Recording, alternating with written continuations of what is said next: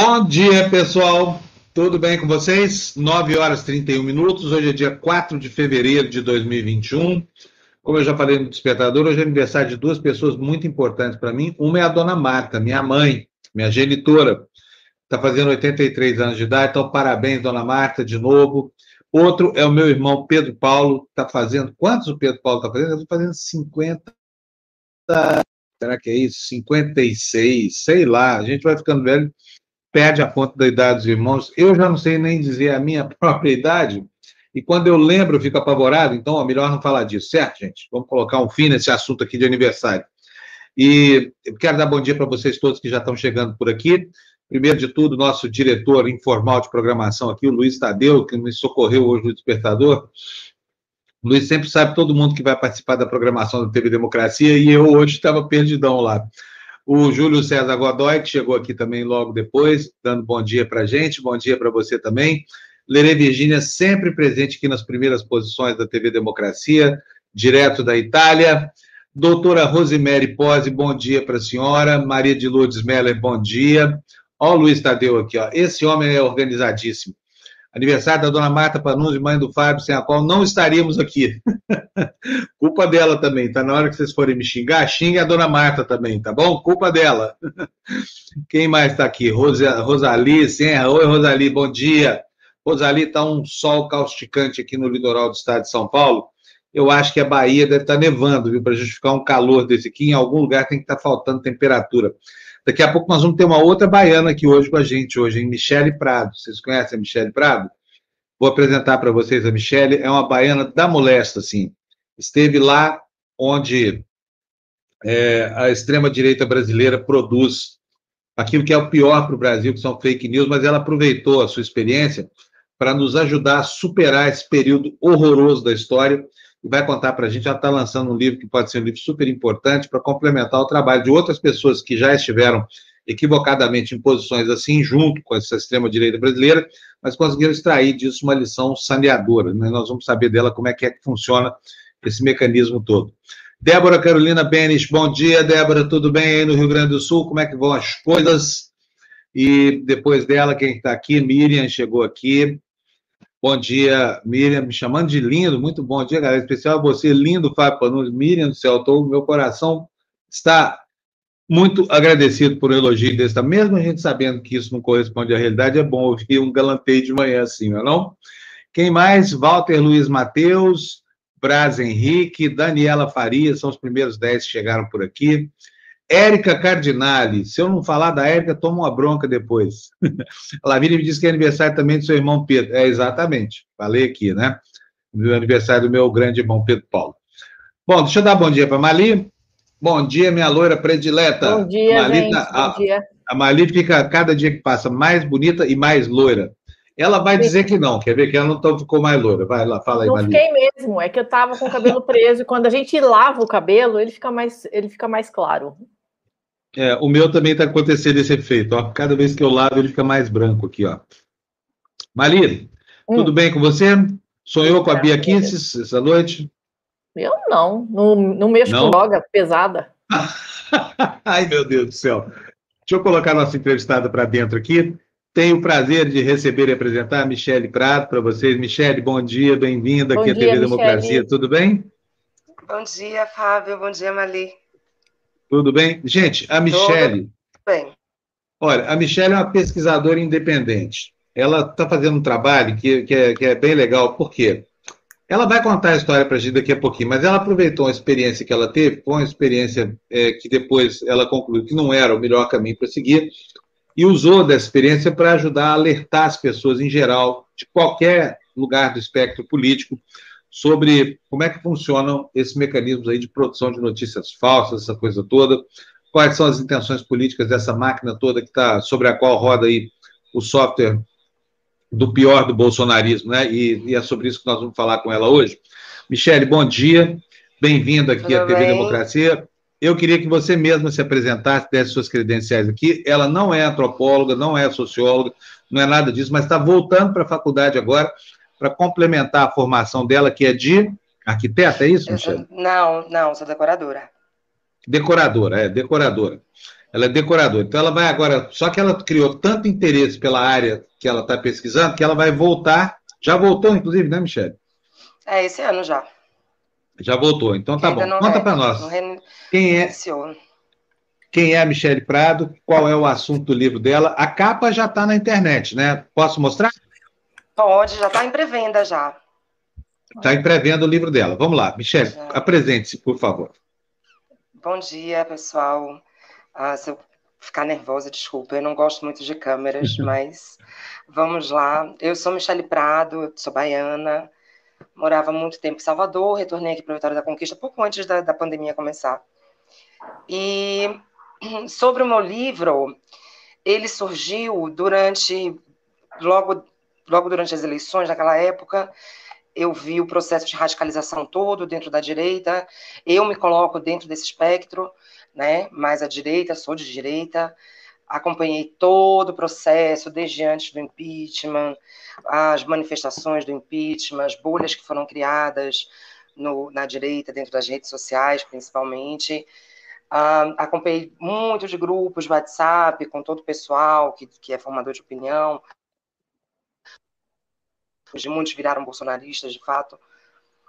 E com esse processo de radicalização que eu fui observando, as coisas foram me chamando a atenção, porque eu observava muito comportamento errado, muita, muitos conceitos uh, confusos, errados, e aquilo foi me chamando a atenção, a radicalização foi me chamando a atenção, e eu queria entender melhor o que, que era o bolsonarismo queria entender mais profundamente né, o que, que era o bolsonarismo, porque eu consegui observar que não tinha traços nem do conservadorismo convencional e nem do liberalismo clássico, né? Não tinha nenhum, não tinha traços nenhum dos dois. Era um movimento muito assim de massa e era um movimento muito mais pendor revolucionário e disruptivo do que algo ligado ao pensamento clássico burkeano, que você evita mudanças muito drásticas, né?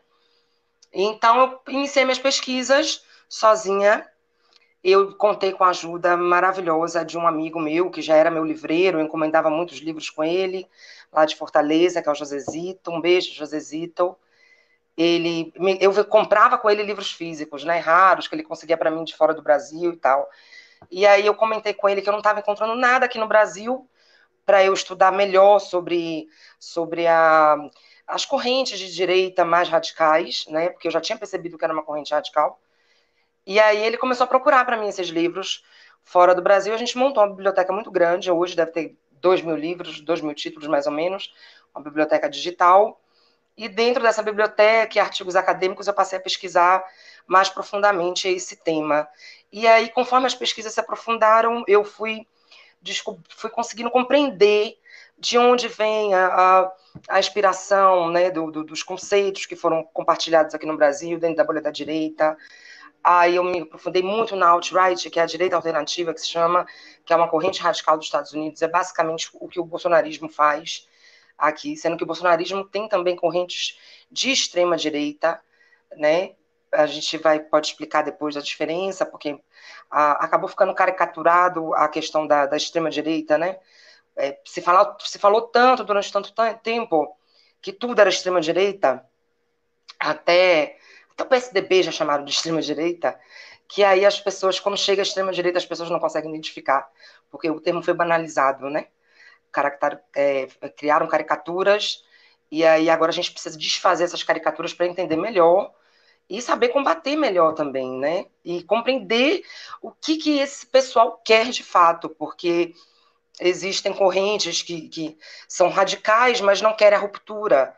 Mas o, a extrema-direita ela quer a ruptura com o processo democrático e corda liberal. Então, é, o meu livro entrou em pré-venda segunda, terça-feira. É toda independente também, né? Não tenho financiamentos. Eu estou vendendo para pagar a editora, que eu contratei a editora Lux. A tiragem são só 500 cópias inicialmente, e depois vai ser feito sob demanda e e-book vai para a Amazon e outras plataformas, né? Depois do lançamento, dia 23 de março. Agora eu só tenho 340 exemplares, porque já vendeu 160 de terça-feira para cá, graças a Deus. E aí, nesse livro, eu conto para vocês. Eu primeiro conto um pouco do que foi a, ascensão do bolsonarismo uh, dentro da bolha da direita mesmo, os métodos que utilizavam bastante, eu conto no livro, e depois eu foco bastante nas ideias, tá? Mas o meu foco são nas ideias das correntes radicais, os métodos que eles utilizam, as conexões que têm com outros grupos radicais de outros países, né, com a direita radical da, da Polônia, da Hungria, dos Estados Unidos, Itália, Índia, que também é, um, é é hoje é um governo de extrema direita, o Modi, Narendra, Narendra Modi. E aí eu conto isso tudo, eu falo sobre o paleoconservadorismo, eu falo sobre a direita alternativa, eu falo os principais é, influenciadores de lá, dos Estados Unidos, que colocaram, todo o conteúdo foi reproduzido aqui no Brasil, eu falo das teorias conspiratórias, né, e o, o tudo que causa, contando inclusive antissemitismo, a, a, são muitas teorias, viu? Não é uma teoria só, não. a gente pensa que é uma só, que é só o Canon, mas são várias teorias que são utilizadas.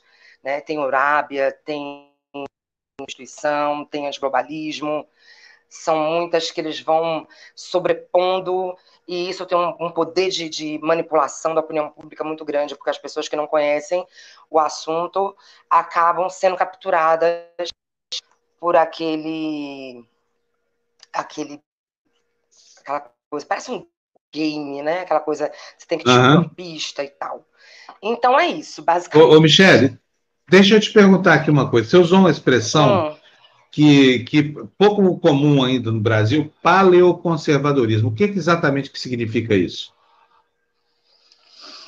Pronto, o paleoconservadorismo, ele é uma corrente radical da, da direita americana, tá? Ele surgiu já tem muito tempo, ainda não começou a surgir anos 70, anos 80, pelo Paul Goldfried, que é um filósofo, ele é professor, ele é muito renomado, tem muitos artigos, muitos livros lançados, é lido no mundo inteiro também, o Paul Goldfried, e ele foi quem nomeou essa corrente de paleoconservadorismo, que, que é, resumindo, basicamente, eles, eles eram é, dissidentes do Partido Republicano, do conservadorismo convencional, digamos assim, porque nesse período dos anos 70 e 80, uh, o Partido eh, Republicano ele foi dando passos mais ao centro, é, abraçando também questões do, dos liberais, né? Deixou de ser, por exemplo, a questão dos direitos civis, os, que são os neoconservadores, né? Eles foram, eles foram conseguindo uh, criar um consenso, que é o que os estudiosos chamam de consenso do pós-guerra,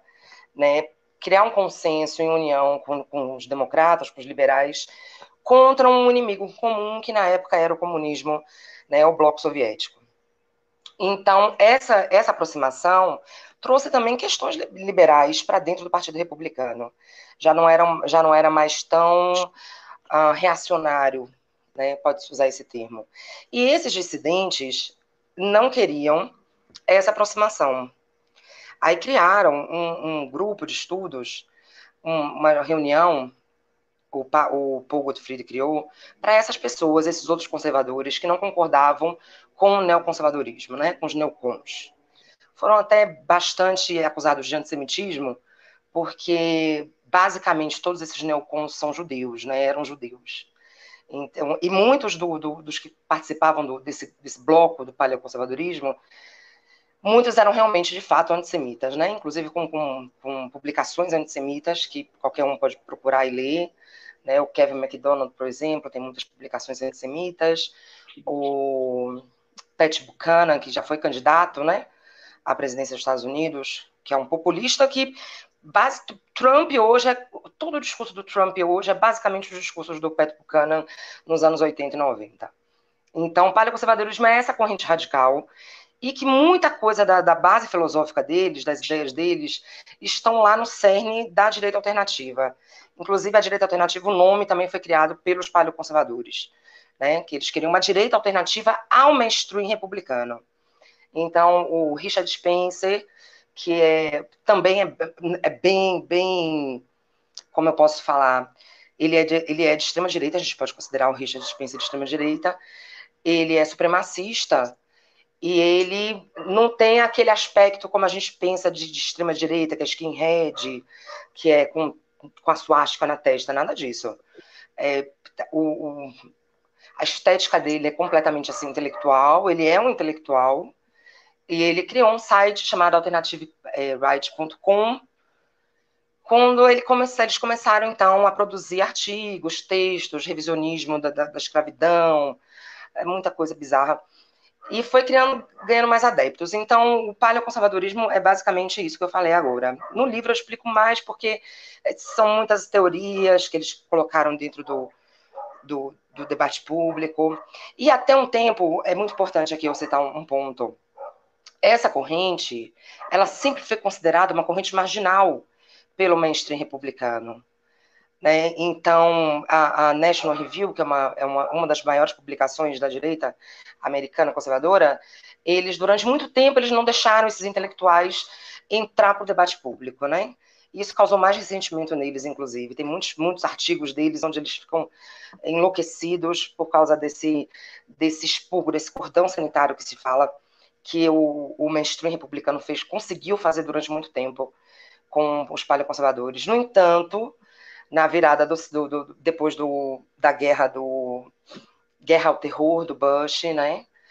Ah, os paleoconservadores foram, foram conseguindo muito mais adeptos e conseguiram entrar no, no, Partido Republicano e meio que sequestrar, sequestraram e o, a gente teve o Trump agora, que é basicamente ali os trumpistas são todos paleoconservadores, é a corrente radical que está no comando, que está brigando, na verdade, dentro do Partido Republicano hoje. Então, é isso aí. Deu para pegar, gente? Deu, claro que deu, sim. Mali? É. Não, seu áudio, Mali, seu áudio está fechado. Desculpa, gente. É, você está falando aí que existem várias correntes, né? De, de, de radicalismo, de direita, várias, bolsonarismo. Várias. E todas elas ganham dinheiro, né, Michele? Olha, algumas não, porque assim, algumas até financiam e não, não necessariamente ganham, sabe? Por exemplo, o Bannon, ele é mais um ele é muito rico, né? Ele é multimilionário. E ele é mais um financiador propriamente. Ele não ganha dinheiro com isso. Apesar do Breitbart, que é a, é a, a mídia que foi criada antes pelo Andrew, Andrew Breitbart, que morreu de câncer há, há alguns anos, e o Bannon assumiu o comando dessa Breitbart, que é da Outlight, que a gente chama. Porque tem uma, uma tem níveis também. Tem a Outright, que é mais, é mais radical, e tem a Outlight, que são aqueles influenciadores mais que não deixam tanto o teor racial aparecer, né? Que, que não pedem ruptura e tal. Então, o Bannon, por exemplo, ele não ganha dinheiro com isso. Né? Não, não é um finalidade, né? No mundo inteiro. Sim, mas é, de algum, ganha, em algum momento, sim. alguma coisa ele vai ganhar. Poder, é mais, né? Maria, acho que é mais poder, poder. poder. Não, essa é, é a minha dúvida. É só poder ou ele ganha alguma coisa em algum ponto com, essa, com esse investimento, vamos dizer claro assim. Claro que você tem, quando você tem um poder, quando você tem um poder, você tem todos os lobbies a seu favor, você consegue fazer todos os lobbies a seu favor, né? Então, por exemplo, ele tem muita proximidade com, por incrível que pareça, com a China, o Bannon, ele tem muita proximidade com a Rússia, então ele vira um lobista, digamos, de alta estirpe para conseguir negócios, né, para esses, esses que provavelmente são financiadores dele, né? Que a gente fica sem saber, mas a Rússia financia mu muitos movimentos de extrema direita e também de extrema esquerda no mundo, né? Porque a, a, é a o objetivo do, do Putin é um... pode falar. Ah, não, desculpa, eu não queria te interromper, não. É, aqui tem um pouquinho de delay, isso, isso, atrapalha um pouquinho a gente às vezes. Então, peço desculpa você pela interrupção, mas já que eu interrompi, eu vou fazer logo a pergunta. Eu acho Como é que, que isso começa? Ah. Eu acho que é minha conexão. Não, não, sua conexão está boa, está bem compreensível. É, normalmente isso acontece mesmo. Deficiência da internet, né? Quando chegar ao 5G, vai ser tudo isso corrigido. Mas está ótima a sua, a sua a qualidade da sua recepção aqui. Eu queria saber o seguinte: como é que isso começa a, a, a, a vincular é, algumas eminências pardas brasileiras aí do bolsonarismo, por exemplo, Olavo de Carvalho, Eduardo Bolsonaro e Companhia Limitada, até que isso seja irradiado para a população em geral. Pronto, então vou explicar. É, a direita ela começou a, a se conectar na, na, nas redes sociais ainda no Orkut, né? Mas no Orkut era muito poucas pessoas ainda, já tinha, já tinha a comunidade do Olavo de Carvalho, mas ainda não, não ele já ele escrevia né, para o Globo artigos, mas ele ainda não focava tanto conceitos de extrema-direita, não, como depois ele passou a investir mais. E até alguns até imperceptíveis, né? A primeira leitura a gente não consegue não consegue compreender, fazer a conexão. Uh, depois, na, no Facebook, quando surgiu o Facebook que, e o Twitter, né? No Twitter, menos, porque o Twitter, o Twitter ele limita o, o, a quantidade de caracteres e o, a direita, em geral, ela escreve muito, né? Então, o Twitter não, não foi a principal, a principal plataforma que foi utilizada, não, para poder divulgar ideias e conceitos, não. O Facebook foi a principal, porque permitia textos muito longos, né? Então, bem antes do impeachment, começou, as pessoas começaram a, se conectar com, é, que não eram petistas, né? As pessoas que não eram petistas. É, existia já, muito antes do impeachment, um sentimento anti-PT muito grande na, dentro da sociedade, né? Não era captado porque uh, é importante a gente lembrar que havia os MAVs do PT, a o, o, é, militância ambiente virtual, que praticavam assédio online quando a gente falava alguma coisa, quando a gente criticava o PT, né, eles vinham em bando. Então, isso tudo foi afastando muita gente, e, e, muita gente foi se conectando no Facebook, porque percebia que existia o assédio online, não se podia falar contra o PT de jeito nenhum, que você era linchado, e aí essas pessoas foram se juntando em outro lugar, lá no Facebook. Mas até então, essa junção era mesmo um sentimento assim, anti-PT, eu não quero PT no poder, do que propriamente conceitual, do que, nossa, sou de direita, eu quero pauta de costumes, ou, o, o que depois passou a acontecer, né? O que ligava era um sentimento assim, anticorrupção, e, mas propriamente o anti-PT e essa coisa toda de você ser linchado por tudo que você fala, o, o, a questão identitária, quando você falava qualquer coisa, você era acusado de ser racista, de ser fascista, isso tudo foi juntando pessoas em outra bolha, que foi a, o começo da bolha da direita. Bem antes do impeachment, tá? bem antes da Lava Jato também. Essas pessoas começaram a se juntar, a gente foi conhecendo mais pessoas, os textos passaram a circular, e aí surgiu o pessoal, o grupo de Olavo de Carvalho, teve muita força, surgiu com muita força quando foi lançado o livro. Né, o mínimo que você precisa para não ser idiota, precisa saber para não. Desculpa, não. Ah. Indevida. Pode continuar, Michelle, por favor. Pronto. Então, quando, foi, quando surgiu o livro do mínimo, uh, foi muito vendido, né? E juntou mais pessoas. Aí juntou mais pessoas também em torno do Olavo e dos alunos de Olavo, né? Que a gente chamava de Olavetes.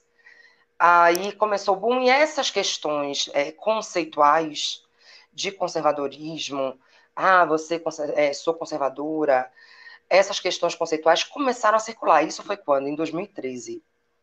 Né? Em 2013 isso aconteceu, ou seja, antes da Lava Jato.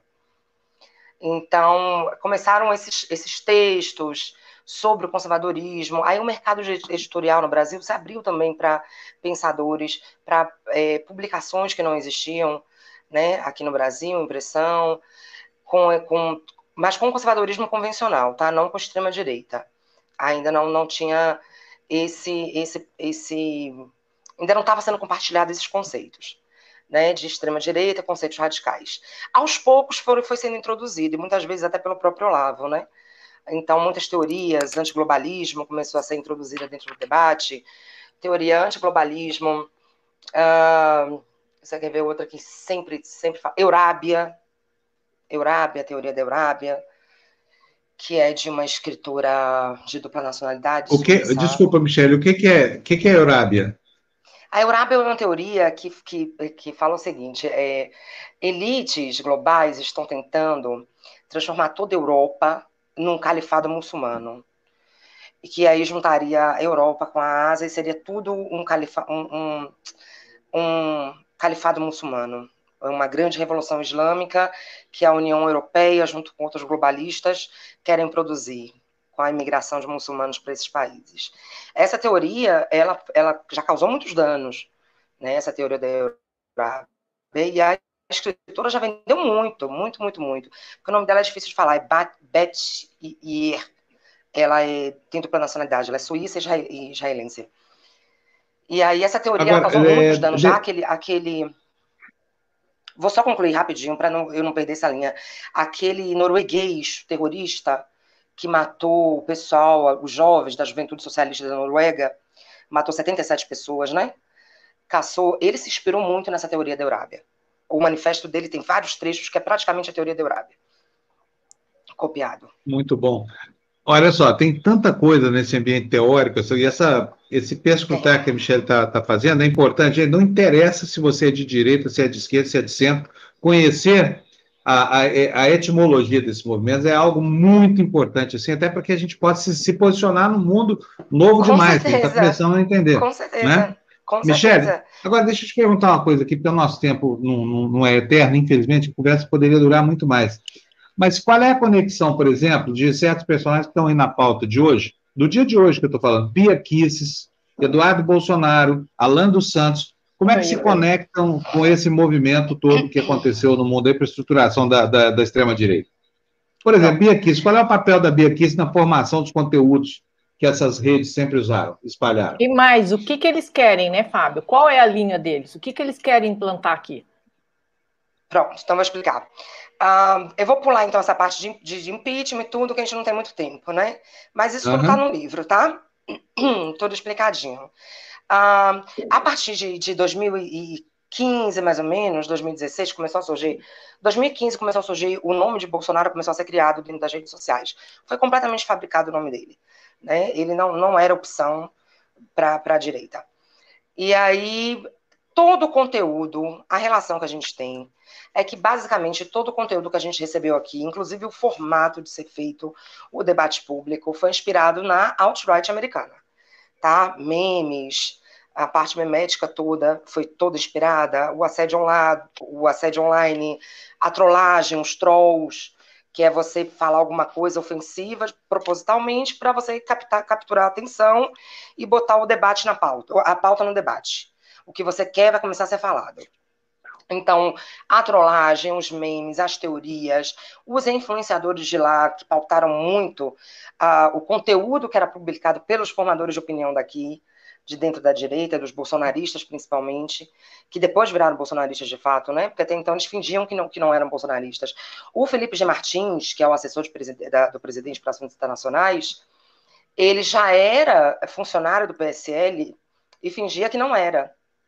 E um dia ele fingia que era só um analista conservador, né, falando as coisas. E um dia um rapaz é, procurou no, no, TSE e achou o nome dele completo, postou no Facebook perguntando: é você aqui? Ele falou que não, mas era.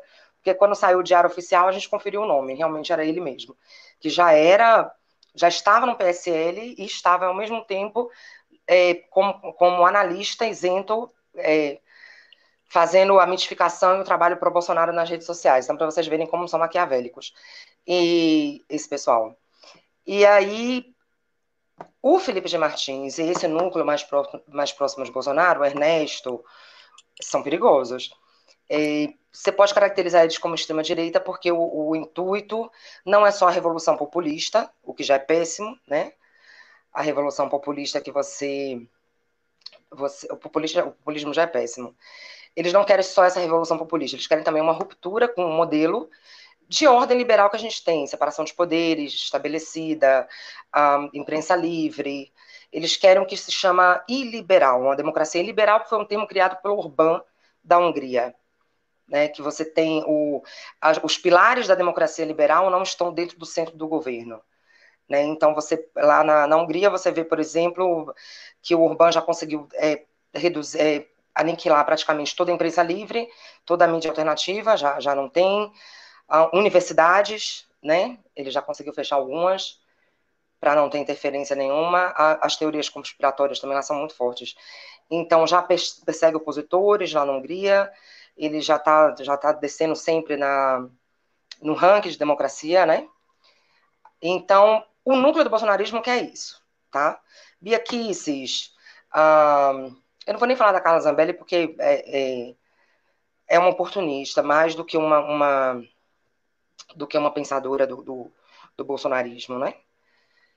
A Carla. Agora, Ernesto, Felipe de Martins e alguns outros é, parlamentares, eles hoje eles se comunicam com, com copiam muito políticos da, da, da, Polônia, projetos de lei que são feitos na Polônia, que também hoje tem um governo de radical e com tendências extremistas.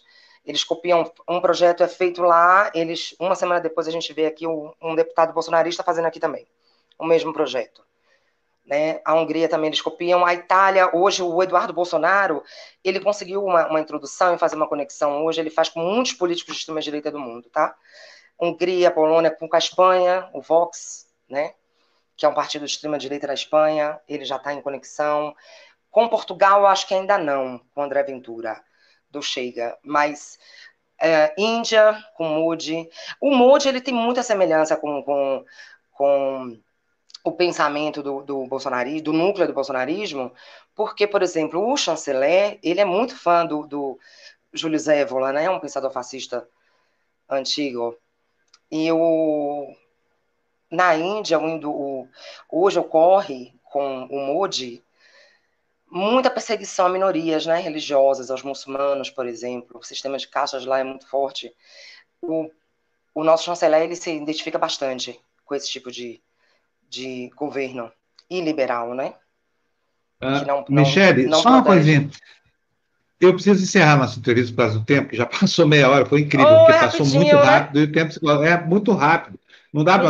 A gente vai te convidar para voltar aqui. Mas eu tenho a impressão seguinte: muita gente se pergunta, e essa pergunta é recorrente aqui na nossa comunidade também, nos comentários, o que está no fulcro disso tudo? Qual é o propósito? E eu vou responder o que eu observo aqui, queria só que você me dissesse se eu estou certo, se eu estou errado ou não. Tenho certeza de que, no fundo, no fundo, a mola mestra disso é o racismo, é o controle do mundo por uma hegemonia racial branca. Se eu tiver errado, por favor, me corrija. Olha, errado você não está não, tá, Fábio? Porque, assim, tanto, tanto essas correntes radicais quanto a extrema-direita, de fato, no mundo, o teor racial é o primeiro ponto, tá? O teor racial está ali presente o tempo inteiro. E hoje mais dissimulado, tá, gente? Porque, assim, depois da Segunda Guerra, depois do Holocausto, a, a extrema-direita, a gente está na quarta onda. Essa não é a primeira onda de extrema-direita. Nós estamos na quarta onda de extrema-direita no mundo. E ela conseguiu se camuflar muito bem, inclusive esvaziando um pouco o discurso racialista que era que fazia com que a gente reconhecesse rapidamente que, que se tratava, os objetivos finais eram, eram de questão racial. Né? Eles conseguiram dissimular muito isso, disfarçar, mas está lá no cerne de todo o conceito deles a questão racial. Tá? A supremacia de, de... O interessante é que hoje eles até se comunicam, porque assim, quem for supremacista em outro país, eles entendem essa situação. Então, por exemplo, na Índia há o supremacismo hindu, né, com Modi, então o governo daqui não, se, não interfere com o Modi e não acha errado isso. Mas o teor racial está lá também na Índia. O teor racial está na França, muito com a Le Pen. O teor racial está na Hungria, né, que eles querem uma, uma volta à, à, pureza húngara, Magyari, né? Magyar, que eles falam. Então, os Estados Unidos, então, nem se fala, né? Por trás de tudo, você é. tem vários grupos supremacistas né? E alguns até nem, nem é por questão, por exemplo, contra, contra o negro, mas é contra o judeu, contra o asiático ou contra muçulmanos. Mas a questão racial está tá por trás de tudo. Tá? Agora, o que eles pretendem mesmo são modelos, são modelos antiliberais de governança. Tá? Ou seja, você não precisar prestar conta a agências supranacionais do que você faz dentro do seu país. Então, você pode perseguir minorias, você pode matar, você pode prender jornalistas, e você, eles não querem ser incomodados com isso. Então, o objetivo de cada um deles é que, quando eles falam de soberania, ai, soberania, o que eles querem, na verdade, é isso, tá? Fazer o que eles, que eles bem entenderem, fora dos preceitos da ordem liberal, que é separação de poderes, imprensa livre, proteção ao direito das minorias, tudo isso eles não querem, se eles, se eles atacarem esses, esses pontos, eles não querem ser repreendidos e nem condenados por isso, nem punidos por isso. Então, o intuito de todos eles é como se for transformar o quê? Uh, um modelo de governo como existe na Rússia, por exemplo, que é um, um, um, uma, uma, cleptocracia, né? Mas assim, tem democracia, tem voto, mas é, é antiliberal, é iliberal, porque você não tem a proteção dos outros direitos que formam os pilares de uma democracia liberal. O intuito de todos eles é isso. Trump queria isso para os Estados Unidos, é, Bolsonaro quer isso para o Brasil. Uh, todos eles querem, no fundo, no, no, final das contas, isso. Aí, chegando ao poder e conseguindo isso, a questão racial pode aparecer a qualquer momento de novo, né? Com mais força, porque eles vão estar livres para poder, é, de repente, causar é, massacres, genocídios, né? De quem eles não acham impuros, digamos assim. Bom, tá ótimo. Olha, quero agradecer muito a Michelle, desejar ela sucesso com, com o lançamento do seu livro. Vou colocar aqui de novo a capa para vocês verem. Como é que faz para adquirir nessa fase de, de, de pré-compra, Michelle? Gente, está no site que eu não sei aqui de cabeça. Mas é, na, no meu. que horror, né? No meu, na, no meu perfil do Twitter, arroba Michele Prado, BA, tá? É o primeiro, o primeiro tweet fixado, tá lá e tá também o link lá. É loja virtual. É, tempestade ideológica nuvem. Coloquem assim no, no Google, pode ser que seja que apareça. Porque é, tá, tá nessa bom. lojinha virtual que eu criei. Nós vamos fazer o seguinte: a Michelle vai me passar isso aqui pelo WhatsApp, o da direitinho. Eu coloco agora mesmo, Tertúlio, aqui o link para você que está interessado. Eu mesmo ah, vou então comprar então, o seu livro. É, Compre, espero que você tenha bastante sucesso. E, e, olha, eu vou te falar uma coisa, aprecio muito a sua honestidade intelectual de se apresentar como uma pessoa de direita, essa coisa toda, pra, e trazendo um assunto que é de interesse coletivo, né, né Mali? Sem distinção de coloração ideológica, nada disso. Então, boa sorte para você, vou ler avidamente Obrigada, seu livro, tá? Fabrício. Obrigada. Obrigadíssima. Obrigada, Michele. Fábio. Tchau, Tchau, gente. De nada, foi um prazer, Michele. Muito obrigado para você. E o, o, professor Manfred Bach já está aqui com a gente. Eu só queria dizer, antes de colocá-lo aqui, é, seguinte, que Olha, a gente precisa ter sempre os olhos abertos para todos os lados, viu, gente? Sempre, sempre observando. Tem que conhecer assim. o inimigo. Mesmo que a gente não goste, sabe? A pior postura é essa: ah, não, ela é de direita, então vou fechar meus olhos, não vou ver. Isso aconteceu com o Luciano Ayan. Vocês se lembram do Luciano Ayan, que era nosso companheiro aqui da TV Democracia? Foi preso, foi execrado. No final das contas, olha, não aconteceu nada, sabe por quê? Porque não havia nada de prova sobre aquilo que foi imputado a ele, que foi uma campanha absolutamente é, sacana e covarde de um promotor público irresponsável. Depois a gente vai falar sobre isso, não é hora de falar sobre isso agora.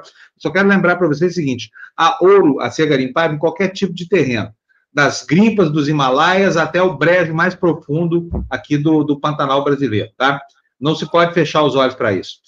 Professor Manfred Bach, bom dia, bem-vindo aqui à nossa, ao nosso programa de novo. Tudo bem, professor? Bom dia, Bom, bom dia, Fábio. Bom dia, Mali. Prazer em revê-los novamente.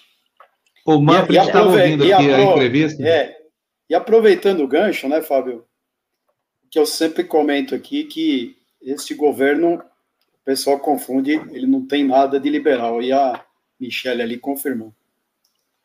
É, eu, tenho dúvidas até, eu tenho dúvidas até no liberalismo econômico. É, o que, que você achou, Manfred, da, da entrevista dela, da Michelle? Eu achei extremamente interessante, viu? Eu, eu, eu sinceramente, eu, eu penso igual a ela, entendeu? E o que eu tenho de diferença, por exemplo, lá nos Estados Unidos para os demais, no Trump, ele não abriria a mão do liberalismo econômico, entendeu? Agora, a Hungria, Polônia, eu tive na Polônia em. Eu tive na Polônia em 2017, Fábio e eu peguei as manifestações da, dos estudantes contra a mudança do Supremo lá. Entendeu? Então, nas TVs polonesas e a TV europeia teve pressão da Alemanha, da Merkel, e o negócio deu uma brecada. Em todos os lugares que eu fui, teve manifestação. Mas aí passou o tempo começou de novo. Então, assim, países como Polônia, Hungria, eu não sei se é muito diferente do pensamento aqui, inclusive em relação ao, liberalismo econômico, né? Que o pessoal confunde liberalismo econômico com liberalismo. Então, sempre quando eu coloco aqui, eu tenho minhas dúvidas. Eu sei que o Paulo Guedes é um liberal econômico, mas o governo eu tenho minhas dúvidas. Pois é. Ah, é muito difícil qualificar isso, por quê? Porque eles se misturam mesmo com os liberais, e eu digo isso pelo seguinte: aqui eu não censuro ideia de ninguém. A ideia pertence a quem aporta, né? A quem, a quem é o dono da ideia, que vai arcar com todas as consequências, vai entrar no debate público, essa coisa toda. Então, a ideia não se discute pode discutir coisas, valores, por exemplo, você pode discutir é, racismo, essa coisa toda, é absolutamente abjeta e essa discussão tem mesmo que ser feita. Agora, é, eu vou dizer o seguinte: é muito difícil hoje separar o joio do trigo na área econômica, viu, professor? Porque parece que é tudo a mesma coisa. Quando o Bolsonaro fala que é liberal, Paulo Guedes fala que é um governo liberal, essa coisa toda, eu estou falando nem de liberal em relação aos costumes, não. Estou falando em relação ao liberalismo econômico. Fico aqui, cadê a prática? Porque me parece que há um discurso privatizante que não é, não, não existe só no liberalismo econômico, né? E aí ficam algumas teses absurdas, ah, Estado mínimo sempre, até na hora de uma pandemia. Aí também não é liberalismo econômico. Veja o que o Keynes fez lá na, na, na, na, na crise de, de 29, né? na crise da quebra da Bolsa.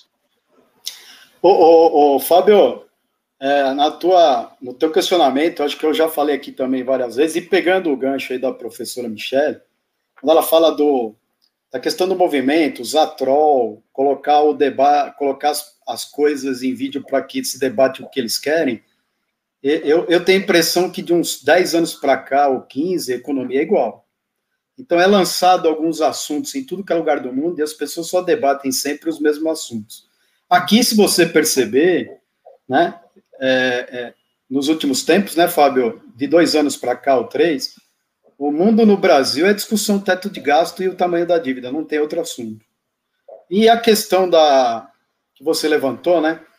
É, o Keynes rompeu. Eu não quero dar aula de, de economia. Hoje eu fiz de, de propósito, viu? Coloquei os livros para ver o pessoal ver que eu vou traduzir. Tá,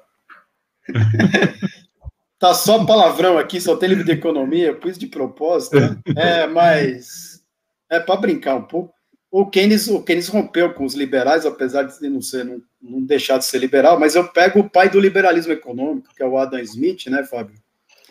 Que ele, ele escreve o seguinte: o estado mínimo do Adam Smith, né, que ninguém pode contestar, só falta falar que o Adam Smith agora também virou comunista, é, ainda mais sendo escocês e na Inglaterra, é, no final do século XVIII, né, para o XIX, ele falava que o Estado mínimo, né, segurança, educação e saúde pertencem responsabilidade tem que ser do Estado. Esse é o Estado mínimo do Adam Smith. O resto, interferência zero. Né, e privatização é, pode ser dúbio, eu concordo com você nem não necessariamente o discurso privatizante pode ser totalmente liberal, né? Mas assim, o discurso e a justificativa da privatização tem por detrás um discurso liberal. Na prática, podemos discutir, entendeu? Agora, mais uma vez, a promessa da Eletrobras. Eu não sei nem quanto tempo você já me convidou aqui. Há quanto tempo a gente ouve que vai é. privatizar é. a Eletrobras? Agora, é, agora novas esperanças, né? Com a mudança do Congresso. Não sei se vai ser o tão Temer fácil. É novela que começou com Temer. Toda hora volta a Eletrobras aí, nada. De... Aliás, começou muito tempo atrás, quando a Eletrobras perdeu completamente seu objeto, seu objetivo. Lembra? A Petrobras foi secundada por uma empresa de fibras óticas do Brasil, estabeleceu uma rede que não servia para nada, gastou bilhões, não chegou a lugar nenhum, e eles falam em privatizar desde sempre, mas nunca se consegue privatizar a Eletrobras. Quando a gente vê, ela está comprando um satélite, ou então está fazendo mais uma rede de fibras óticas. Né? É incrível isso. É, não estou desejando nem, nem, nem, nem desdesejando nada, não, mas é um caso muito emblemático esse da Eletrobras, muito mesmo. Mas eu acho que é só, mais só... incompetência do que outra coisa, né, gente? Porque oh. esse governo, ele não é liberal, ele não é. Ele não é nada, ele é oportunista. E eles são incompetentes. Ô, Mali e Fábio, coloca a seguinte equação racional. O Centrão voltou a comandar o Senado e a Câmara, depois de quatro longos períodos aí que tinham um peso, mas não estavam no controle. O Centrão é o dano que se recebe. Será que, no fundo, perder uma indicação para a diretoria e para a presidência da Eletrobras vale a pena privatizar? Manfred, se essa... olha aqui, ó. Entendeu não? Tem esse, entendemos sim. Para encerrar esse tópico, vou colocar para ah. você aqui uma pergunta do Felipe Arruda, que está perguntando, Manfred, um liberal ah. econômico pode ser um autoritário político? Pode. Não tem.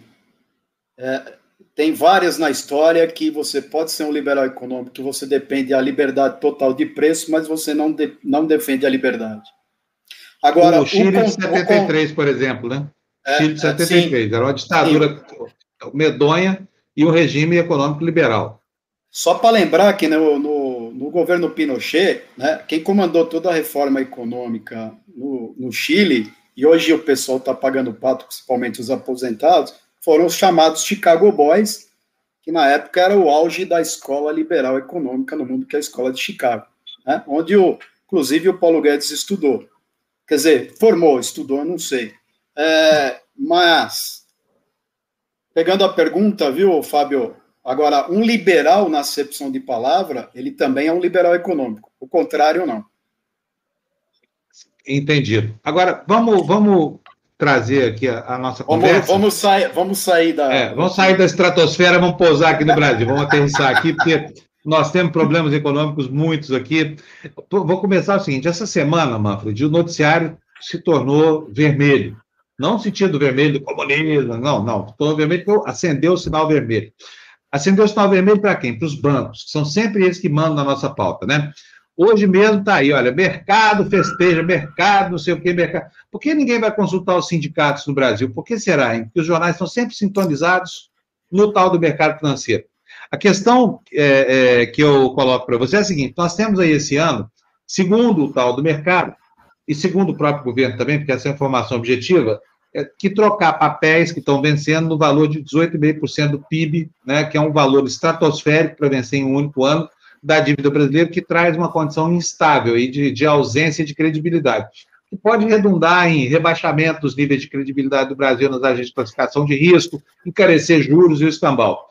Pergunto o seguinte: por que, que nós, com, com governos, com a sucessão de governos de vocação liberal, de vocação econômica liberal, chegamos nesse fundo do poço? Ou essa vocação liberal é só conversa para o gado dormir? É, pô, a tua pergunta daria um seriado aqui no, na TV Democracia, né? Que é uma pergunta difícil para falar aqui em dois minutos, né? Mas assim, eu não quero. Eu, eu vou te falar a questão aí que está colocando que os bancos alertaram em relação à rolagem da dívida atípica esse ano, né? Que vai ser o mês mais complicado vai ser abril, né? Mas o Fábio, desde o Brasil, desde o Brasil colônia, independência, república, né? Já se estudou muito, o Brasil nunca teve a implementação do capitalismo. Né?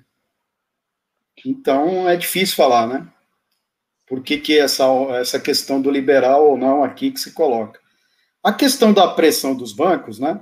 Dá para entender que eu já tive do outro lado. Então, primeiro alerta, já começaram a semana aqui, o Instituto lá do Mercado Financeiro, né, o, o EFF, já levantou, pô, vamos ter problema com a dívida né? Porque os vencimentos esse ano aqui vão ser na ordem de mais de um tri, né? Da dívida. Eu diria duas coisas, tá, Fábio? A primeira, traduzir para o pessoal aqui em português. Não existe quebra ou, ou calote de dívida pública em moeda nacional desde que a economia existe. Eu conclamo qualquer gente que está nos assistindo agora me trazer alguma tese, algum livro que provou que algum país teve quebra ou calote de dívida pública em moeda nacional. Então, para esclarecer aqui o público em geral, a única possibilidade de calote quebra de um país seria se a gente tivesse dívida em moeda estrangeira. Isso é para acalmar o pessoal aí, para não entrar na onda. Né? Se você lembrar aqui, meados do segundo semestre, eu tive aqui e falei para vocês, ah, tá, o mercado estava nervoso, teve rolagem normal. Só para ter ideia, tá? Terça-feira, ontem, é, ter, hoje é quinta, desculpa. Terça-feira, as NTNBs aí, que é palavrão, que são os títulos do governo que pagam juro fixo, mas inflação vendeu tudo. Hoje tem leilão também. Então, na verdade, Fábio, por detrás desse discurso está uma pressão do sistema financeiro para que o Banco Central comece a aumentar a Selic, porque eles têm muito título de LFT entesourado na carteira. Isso é comum no Ou Brasil seja, desde, aí, desde os anos 80. Né? Vamos Isso voltar que... aqui a fita só para a gente Eles entender, então. O que, que os bancos estão fazendo? Pressão para aumentar o spread, para aumentar os juros que eles mesmos ganham por rolar os papéis da dívida. E aí Exatamente. fica essa cascata de que o Brasil vai quebrar, o Brasil vai quebrar, é isso? Exatamente. Mas, né, como eu não, não pertenço mais lado nenhum, já tive do outro lado, eu sei como funciona, Neste caso, viu, Mali, não ficar brava comigo, eu não isento os bancos, porque o papel deles é ganhar dinheiro. A questão está do outro lado, porque o Banco Central e o Tesouro têm instrumentos para forçar a barra se quiser. Né? Então, assim, O corner não foi feito pelo sistema financeiro. O corner foi ao longo de todos esses anos. Entendeu? Agora, eles. Ô, Fábio, se você analisa quem detém a maior parte da dívida pública, né? Isso tá para os leigos aí que estão me assistindo, parece um palavrão. Quem detém é quem são os credores da dívida pública. Vocês podem procurar no site do Tesouro Nacional, chama os grandes números da dívida. E aparece lá para todo mundo o percentual de quem tem o que da dívida pública. Vocês vão perceber que se somar os bancos, mais os fundos e mais as seguradoras, quase 75% da dívida pública está na mão desse setor e está na mão do setor nacional, porque os, os residentes do exterior, que seriam os investidores externos, nunca tiveram tão pouco da dívida pública brasileira, que varia entre 9% a 10%. Então, nem ataque especulativo de fora tem hoje condição, teria que ser ataque especulativo de dentro. Como o setor financeiro, as seguradoras e os fundos detêm a maior parte da dívida pública, por que, que eles gostariam do calote se eles teriam grandes perdas? É claro, não faz nenhum sentido. Só fala para calote, né, Mali? Pois Quando é. tem que criar um mote para ganhar mais dinheiro. Pra eu, eu se fosse dono de banco, Mali, eu se fosse dono de banco, estava torcendo para que 100% do PIB vencesse esse ano. Isso aumenta drasticamente a, a, a receita dos bancos, sabe? Contas, é óbvio que o Brasil não vai calote ninguém. Como diz aqui, quem é que foi que falou isso aqui agora? Olha, é, é com, com, dívida interna, né, referendando o que o professor Manfred tinha dito, país nenhum quebra. Você emite moeda e pronto, resolveu o problema. Manda, em última instância, você emite moeda. É, se tiver. Acabou. Em última instância, outra coisa, Fábio. Eu posso pegar os fundos de pensão estatais ainda, tá? Como a Previ, a FUNCEF, e fazer eles comprarem compulsoriamente a dívida, se precisar também. Não tem problema nenhum. Daí o comentário, ó. Comentário do Silva. País nenhum quebra por calote interno. Emite moeda, Não. aumenta a liquidez, pronto, resolveu o problema tem a maquininha de rodar. Ó, os Estados Unidos fazem isso todo santo dia da vida deles. Eles, eles geram déficit, rodam papel lá, o mundo inteiro compra a moeda deles e acha que é ótimo. Né? Não, o, Japão, o Japão hoje está com 200% da dívida pública em relação ao PIB. Os Estados Unidos é o país mais endividado no mundo hoje. Tudo bem que ele tem o dólar. Né? Mas o que você está colocando é o seguinte: isso aí faz parte de uma estratégia. Os vencimentos pesados serão em abril. Eu estava eu tava lendo isso na segunda-feira. Isso já é um recado que começa agora, e mais a mudança do Congresso. Ó, se vocês não fizerem reforma, em abril vocês vão ter problemas, vão querer juro maior. É só isso. É Bom, só barganha, né? É só. Mas faz bar... Mali, faz... Mali eu, sei, eu sei que você fica brava, mas com razão. Mas é o mercado, Mali. A gente tem que, às vezes, aceitar Não, e é o que você mercado. falou. Se eu fosse banqueiro, eu ia lutar para o meu lado. O problema é do com outro certeza. lado. É, exatamente.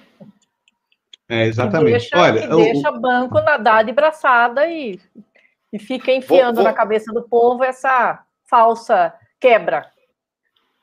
É, então, isso, fica, é. Isso, isso é feito é parecido com o que a professora Michele falou, pegando o último comentário dela de como funciona esse sistema unificado na internet, putz, em economia é igualzinho.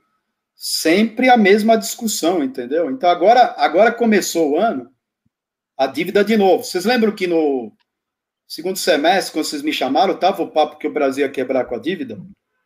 Lembram não?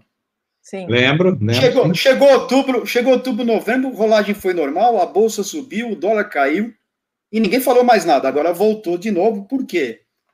Porque voltou a discutir possivelmente a volta do auxílio emergencial. Então a pressão já começou em relação ao teto. Isso faz parte agora. Tem o outro lado, Mali, infelizmente. O mercado trabalha desse jeito.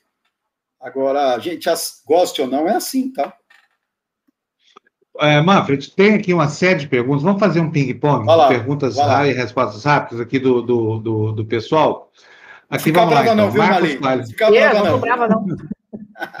Ó, Fala, o Marcos Coelho pergunta assim, como o país é estudado lá fora, quais as maiores críticas que fazem sobre o nosso modelo socioeconômico? Qual é a visão que o investidor estrangeiro tem sobre o Brasil?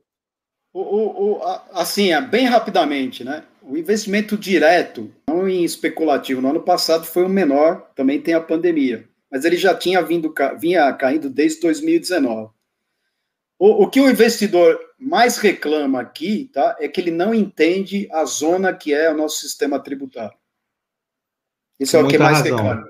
E a outra a coisa que reclama, é, e a outra, a gente também não entende, né, Fábio? A outra, é. a outra reclamação muito grande é a burocratização ainda, né?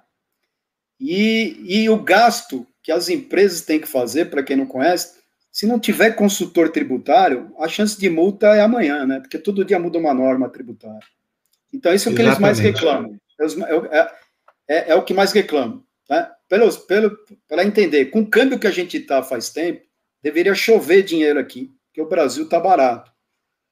E não, e não entra dinheiro aqui. Então, existe a pressão de fora. Né? Eles querem. Você viu o que aconteceu agora em janeiro? O governo de São Paulo mudou o ICMS, caiu a venda de carros 11%. Então, essa é a reclamação maior, se ele, se ele me entende. O pessoal de fora não liga muito para o governo, quer saber mais é da economia, é, tem que falar a realidade. Ó, Silvio Lima pergunta aqui: é, o que é que o senhor tem a dizer sobre a independência do Banco Central? Olha, Silvio, né? Isso, é. Silvio, Silvio, Silvio, deixa eu te esclarecer. Operacionalmente, quer dizer, poder usar todos os instrumentos que o Banco Central tem na mão, ele já é autônomo faz muito tempo. Então, precisa esclarecer o que seria, auto, o que seria a autonomia do Banco Central. E, e, tem vários tipos de autonomia. Precisa ver qual. O que, o, que fala, o que fala na mídia em geral é a parte mais rasa. Ah, se o mandato vai ser fixo, vai ter quarentena para não, não, o presidente do Banco Central não, não ter problema em eleição copiar o que o Fed faz. Mas isso é o 10% da autonomia. A autonomia que tem que ser discutida é se aquilo vai virar um poder paralelo ou não. Agora, se o Banco Central quiser intervir nos juros, no câmbio, nas reservas, ele tem total liberdade operacional há muitos anos que não tem interferência mais. Bom, próxima pergunta aqui. A Marta Mendes pergunta: Professor Manfred, qual é o melhor modelo? Ah, o melhor eu modelo. É...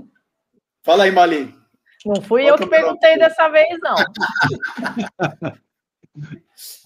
Olha, o melhor modelo era o que tinha até uns anos atrás, ele piorou um pouquinho, mas ainda acho melhor, que é o modelo escandinavo. Né? Outro modelo que, apesar de, estar estagnado por um tempo, mas eu tive lá, conheci o país e tem um nível de vida razoavelmente muito bom, é o modelo japonês. Né? É, a China faz uma, um híbrido de modelo liberal na economia e modelo não liberal na política. A renda chinesa tem crescido muito, né? Então, assim, precisaremos analisar esse modelo chinês em relação ao mercado interno e aos salários que vem aumentando muito na, na China, se vai continuar nos próximos 20 anos. Né? Mas o modelo ideal que os economistas deveriam buscar é tentar melhorar o padrão de vida para a grande maioria. Quem fala que pode melhorar o padrão de vida para todo mundo no sistema capitalista, está mentindo, não dá. Ana Maria Entendeu? Balardim Bel está perguntando aqui, Manfred, olha, se o bicho é. papão é mesmo a inflação. Não, eu continuo com a mesma opinião que eu, que eu tinha aqui quando vocês me chamaram no final do ano. Nós estamos num choque de oferta. Né? Se, se você olhar com cuidado o resultado do IPCA, o setor de serviços teve queda de preço os alimentos continuam pressionados, tá? E a questão da paralisação em São Paulo agora deu mais uma complicada naquilo que eu falei em março do ano passado da cadeia produtiva. Então ainda podemos ter um rebate de aumento de preço aí. E outra coisa, né? No mês de janeiro teve um dado interessante: a, a exportação de soja caiu absurdamente por uma questão de atraso no plantio. Então o Brasil importou soja os preços dos alimentos continuam subindo lá fora, só que aqui, por falta de oferta, por uma questão de atraso de plantio, vai ter mais um rebate ainda de preço nos alimentos. Eu não acho que há uma inflação generalizada, eu continuo, na minha opinião, de outubro, que é um choque de oferta. Infelizmente, um choque de oferta, ele só se resolve com o tempo. E aí, aquilo que eu falei uma vez aqui, vocês fizeram até uma, um meme legal aqui, fica mais caro, compra menos, que o que já está acontecendo, né? Exatamente. Inclusive, inclusive, se alguém, o pessoal que foi no supermercado vai perceber que há 15 dias tem faltado produto novamente, coisa que não estava acontecendo no final do ano, porque tem muito a ver com essa nova paralisação aqui. Covid atrapalha muito. A cadeia estava tentando se normalizar, estou falando aqui dentro, uhum. e agora deu uma desestabilizada de novo, né? Então vocês podem muito perceber, bom. quem vai no supermercado, que está faltando produto, coisa que não estava acontecendo nem em dezembro. Alguma pergunta para o Manfred, Marlene? Não, é, é, eu só eu só queria falar o seguinte, né? É, é esse, essa essa incompetência desse governo não percebe que se não tiver dinheiro girando, a economia não vai deslanchar. E eles vão ficar sentados em cima dessa, dessa realidade até quando? Ô Mali, eu, eu concordo com você, né? É, nós cansamos aqui nas nossas discussões de falar que esse governo ele não tem plano nenhum na economia, muito menos, né? É, o plano desse governo é reeleger em 2022. Até lá, ele vai na, ele vai na oportunidade, Mali. Mas, Manfred, então, por exemplo, hoje vai, vai cobrar isso dele, porque no fim das contas, tudo bem, a gente sabe que viramos commodities, os grandes estão ganhando. É, nós voltamos para os anos 50. Tem aí um colchão, né, de gente menor que precisa ganhar dinheiro. E aí? Não, aí você, aí você depende da pressão. Então, por exemplo, aqui os bares e restaurantes deram uma pressionada, o governo do estado de São Paulo hoje soltou uma. Vai soltar um pacote amanhã com linha de crédito, escalonamento de papapá. Eu não estou dizendo que teve pressão, porque se não tivesse pressão, não ia ter esse projeto aqui, né?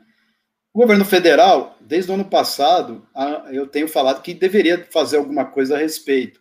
Mas o governo federal, ele, ele, vê, ele deixa para ver o que acontece ali.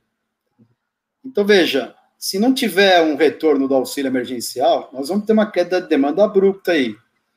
O, o Paulo Guedes, ontem, essa semana aí, quando o Lira ganhou para a presidência, já começou o papo de novo, talvez de liberar FGTS, que é um paliativo, tá? E o papo de voltar a CPMF. Mas, né, isso tudo demanda tempo, né, Malinho?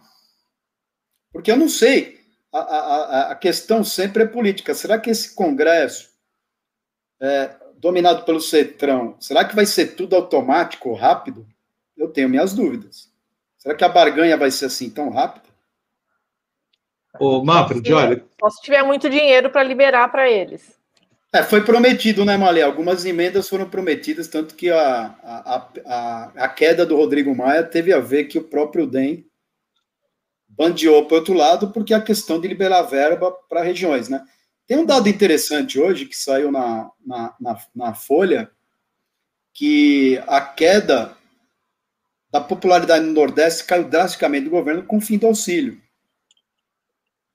Né? Então, assim, pode ser que volte o auxílio, Mali, por uma questão eleitoral.